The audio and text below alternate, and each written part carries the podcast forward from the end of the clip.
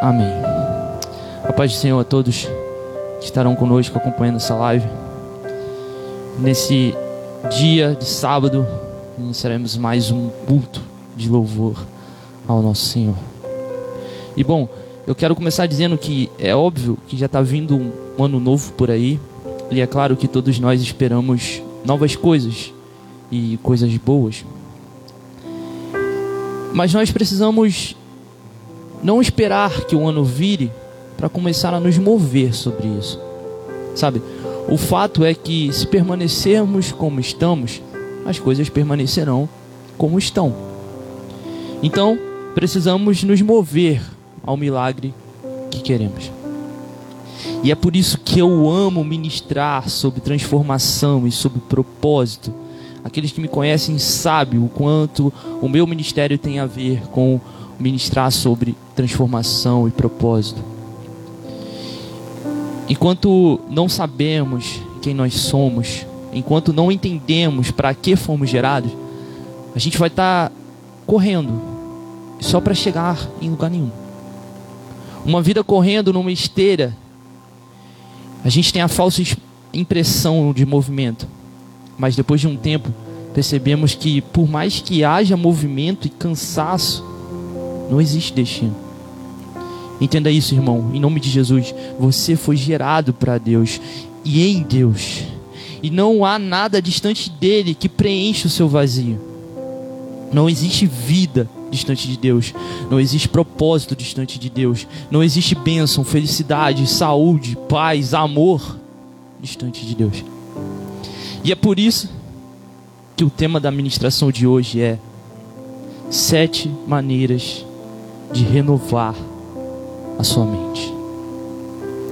Romanos 12, versículo 2, é o versículo que mais fala comigo e que mais falou comigo no meu primeiro passo de fé, no meu primeiro passo para me mover ao meu chamado.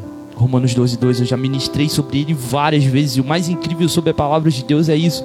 Por mais que eu leia esse versículo toda vez antes de criar uma ministração que não seja em base dele, ele sempre se renova. E mais uma vez eu releio Romanos capítulo 12, versículo 2, e me vem sete coisas a mais, não só uma.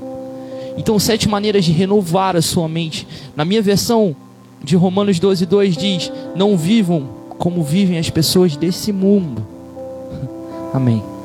Mas deixe que Deus os transforme por meio de uma completa mudança. Glória a Deus uma completa mudança da mente de vocês. Assim vocês conhecerão a vontade de Deus, isto é, aquilo que é bom, perfeito e agradável a Ele. E o primeiro passo para uma renovação da mente é pare de esperar por um milagre externo para mudar de ideia. Em nome de Jesus, a maioria desses milagres eles nunca acontecerão até que você se livre do caos na sua mente e a preencha com a palavra de Deus. A palavra vem nos dizer que quando o espírito ruim sai de uma casa e ela está e ele volta e ela está arrumada, mas não está preenchida, então ele volta com mais sete. Não adianta só se livrar do caos na sua mente, esse é o primeiro passo mas você precisa preenchê-la. E foi por isso que Deus deixou a Bíblia para nós. A renovação da mente nunca funcionará se alguém acreditar em uma dessas desculpas que eu vou falar. E a primeira é: a razão pela qual minha mente é tão negativa é porque a minha vida é muito difícil. Você já parou para pensar que talvez a razão da sua vida ser tão difícil seja porque a sua mente é muito negativa? Você não poderá ver regularmente milagres em sua mente ou em sua vida se a sua mente estiver uma bagunça. Pare de fazer da sua mente uma calçada para o diabo passar. Faça dela um discípulo da palavra de Deus. O tipo de terreno em que os pássaros roubaram a semente que estava no caminho, uma parábola do semeador em Mateus capítulo 3, versículo 4. Não deixe o diabo andar em sua mente como uma calçada. Caso contrário, a palavra de Deus não terá chance de trazer mudanças para você. Os pássaros derrubarão seu coração.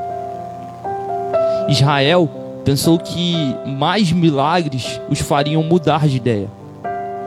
Mas a maioria deles morreu como vítima no deserto. Mesmo tendo testemunhado mais milagres do que qualquer outra geração terá a chance de ver, os fariseus acreditavam nessa mesma mentira. Que Jesus, que se Jesus fizesse mais alguns milagres, eles acreditariam que ele era o filho de Deus. Apesar de todas as coisas sobrenaturais que Jesus fez, incluindo a ressurreição dos mortos, eles ainda não estavam convencidos de que Jesus era. Não me entenda mal, precisamos de milagres, mas eles sozinhos não mudam nossa ideia. Sem nossa humildade e vontade de fazer da palavra de Deus o padrão para nossas vidas. Lembre-se, o mesmo sol que derrete o gelo também endurece o barro. Milagres são assim. Para aqueles que têm fome da palavra de Deus, milagres ajudam a fé. Mas para aqueles que estão recusando a palavra, eles têm domínio sobre sua vida. Milagres nunca serão suficientes. Se você parar de culpar as circunstâncias por seus pensamentos negativos, Deus começará a trabalhar com você de uma maneira poderosa. Amém? E o segundo passo para uma renovação da mente, pare de acreditar que você não pode controlar os seus pensamentos. A segunda mentira da qual devemos nos arrepender é: eu não posso controlar meus pensamentos, eles me controlam é uma desculpa fraca. E essa desculpa não é bíblica. A Bíblia nos ordena que pensamos nessas coisas, Filipenses 4:8, coisas puras e amáveis, a me, e, e, a meditar sobre elas dia e noite, como diz em Josué 8, um, capítulo 1, versículo 8. Em sua lei ele meditava dia e noite. Salmos 1, 2. É bem claro que Deus espera que você escolha seus pensamentos. Não deixe que os seus pensamentos sempre sejam escolhidos por outra coisa ou pessoa. Então, como fazemos isso na prática? É verdade que a mente, a nossa mente é atacada, pois nossa mente são como um campo de batalha e não como um playground. Quando o cristão começa a conectar o seu espírito ao Espírito Santo, o seu espírito começa a ficar mais forte. A mente é um servo, tanto para o seu espírito quanto para a sua carne. Quando o espírito é fraco, a mente troca recados com a carne, tendo pensamentos negativos. Mas quando constantemente fortalecemos nosso espírito em comunhão com o Espírito Santo, nossa mente fica sob a influência da palavra de Deus e do Espírito Santo que vive em nós. Ele já está em nós. Nós já recebemos isso. Glória a Deus. Todo país ele tem uma patrulha na fronteira para impedir que pessoas proibidas entrem e para proteção e segurança do próprio país. Você precisa estabelecer um controle de fronteira na sua mente para impedir que todos os pensamentos terroristas de dúvida, medo, negatividade entre e vivam em sua mente. Eles só trazem danos na sua vida, irmão. Em nome de Jesus, o terceiro passo seria aquilo com que você alimenta sua mente se torna uma mentalidade. Entenda isso em nome de Jesus. A mentalidade é muito poderosa. Então entenda que com aquilo que você alimenta a sua mente, é o que vai se tornar a sua mentalidade.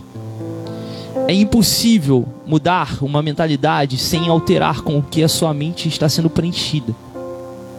Normalmente, quando ouvimos a verdade sobre a quebra de barreiras ou a renovação da mente, nos ocupamos tentando mudar nossa mentalidade. Aprendemos rapidamente que não é uma tarefa fácil. Uma mentalidade é o que controla você. A mente é o que você controla. A única maneira de mudar seus pensamentos por padrão e automático é preenchendo a sua mente consciente com novas informações da verdade de Deus. Uma vez que a mente consciente está cheia da palavra, agora ela entra na mente subconsciente. 95% dos nossos comportamentos são automáticos, irmão. E é por isso que estabelecemos metas, mas não atingimos. Estabelecemos metas, porque estabelecer meta é a função da mente consciente, mas alcançar essas metas é uma tarefa da mente subconsciente. A mente subconsciente ocupa a maior parte do nosso cérebro. Não funciona pela lógica. Portanto, ela acredita em tudo que é dito repetidamente pela mente consciente. E é por isso que alimentarmos nossa mente com informações da palavra de Deus, o Espírito Santo transforma essas informações com as quais alimentamos nossa mente em revelação.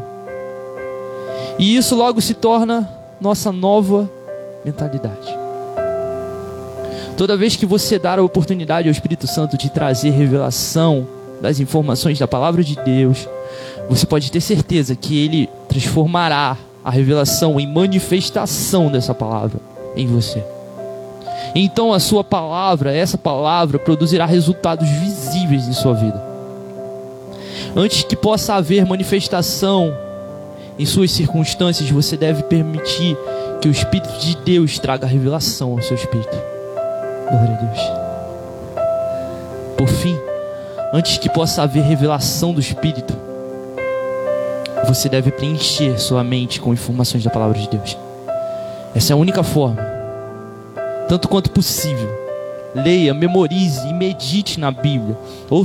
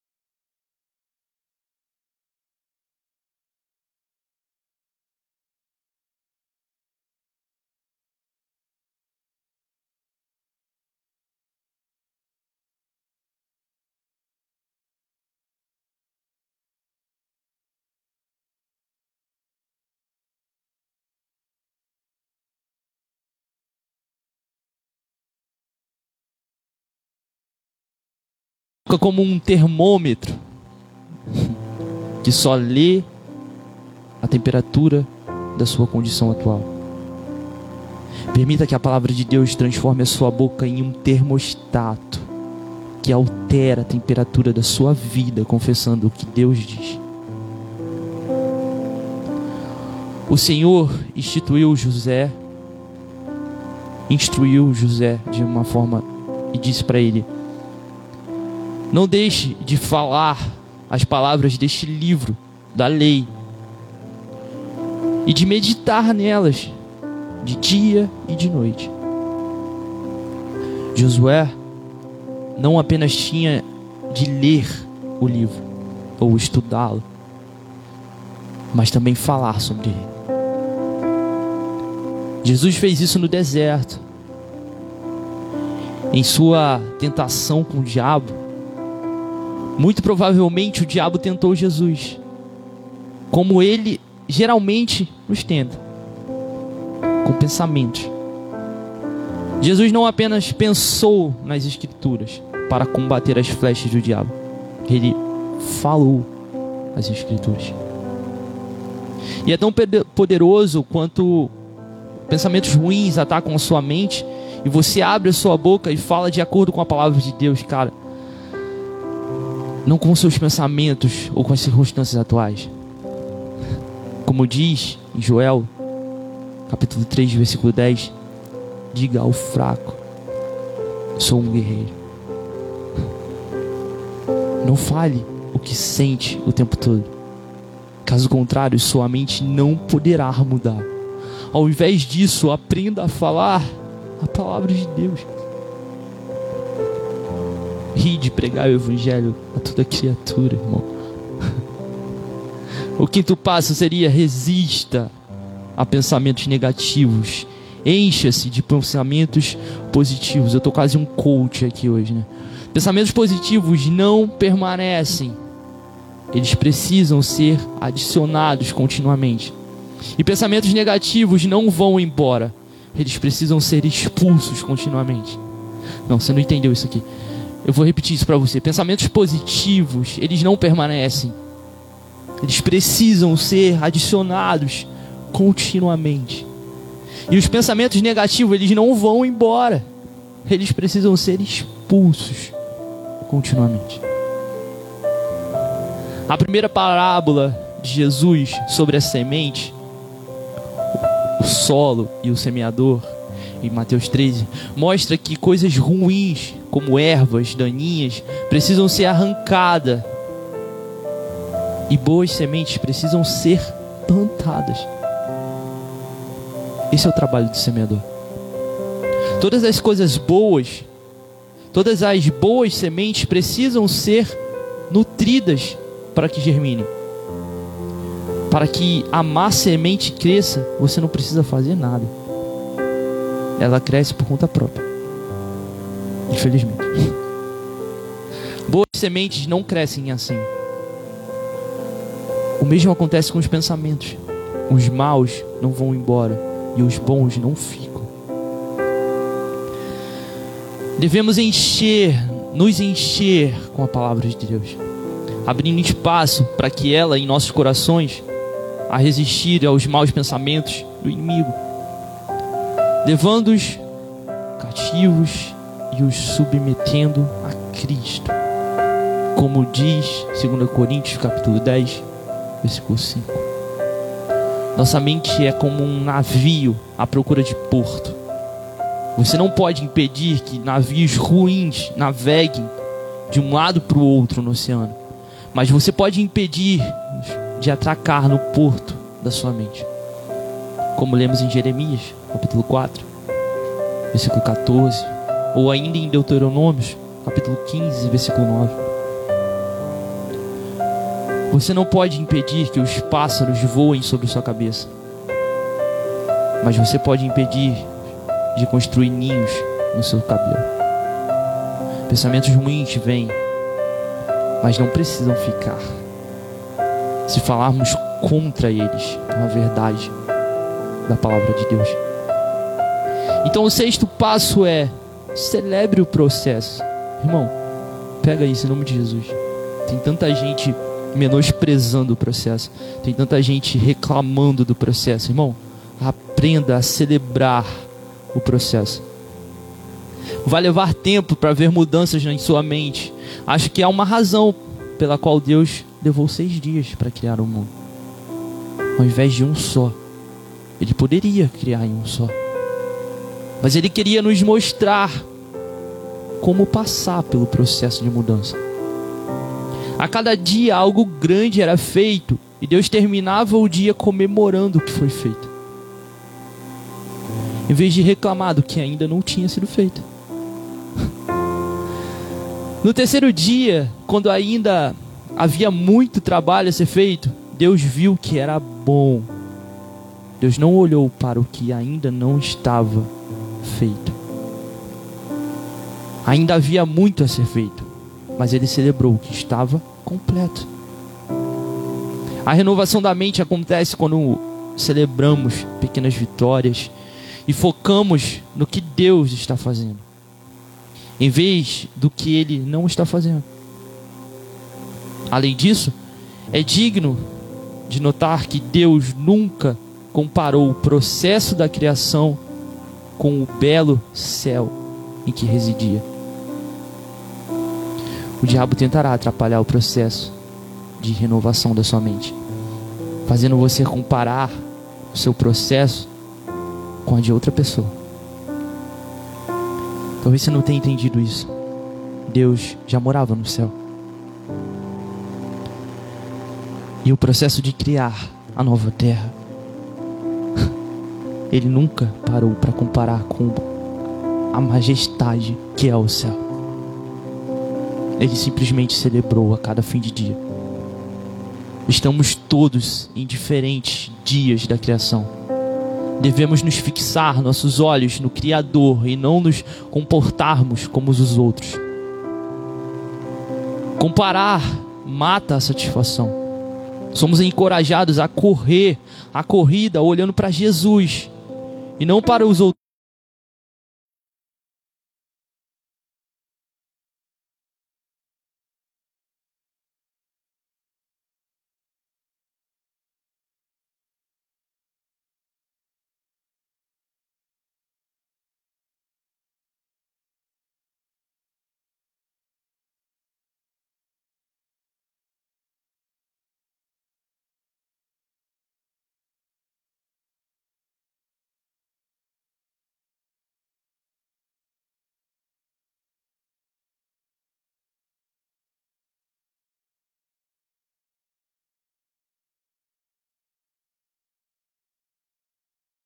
Parar vai te fazer reclamar. Reclamar pode te levar a quebrar o décimo mandamento da cobiça. A cobiça mata o processo criativo de Deus para renovar a sua mente. Se o gramado do vizinho parecer mais verde que o seu, comece a regar o seu próprio gramado seja a melhor versão de você que o mundo já viu. Lembre-se, o que Deus começou, Ele é fiel para terminar. Filipenses capítulo 1, versículo 6. Ele ainda não terminou a obra em você. E para fecharmos, o sétimo passo é espere por milagres. Esperar que algo bom aconteça é uma escolha é um ato de nossa fé. Uma pessoa com uma mente renovada tem expectativas positivas na vanguarda da sua mente. Não deixe sua imaginação criar uma imagem na qual as coisas vão mal para você. Com a pior das doenças, quebra de relacionamentos, fracassos nos negócios, Cara, substitua essas imagens ou essa imaginação negativa pelas promessas da palavra de Deus. A palavra vem nos dizer aquilo que olhos nunca viram, ouvidos não ouviram e que ninguém jamais imaginou. É o que Deus tem separado para nós. As expectativas são um local de criação de milagres. Algumas pessoas acordam de manhã com a sensação de que algo ruim vai lhe acontecer naquele dia. E se isso acontece com você, isso vem do diabo. Então volte para a cama e se levante novamente, até sentir que Deus é bom e que Ele planeja coisas boas para você. Se você continuar tendo maus pensamentos de que algo vai acontecer e eles acontecem, você está usando a sua fé contra você mesmo. Eu escolho confiar em Deus e esperar em Sua graça e misericórdia. Não nos acidentes, problemas ou todo o inferno solto na terra. Isso significa que nunca teremos dias ruins? Não. Mas não vamos viver esperando por eles. Uma das minhas frases preferidas é é melhor ser um guerreiro no jardim do que um jardineiro na guerra. Então, estejamos prontos para a guerra, mas vamos viver em paz. Estejamos prontos.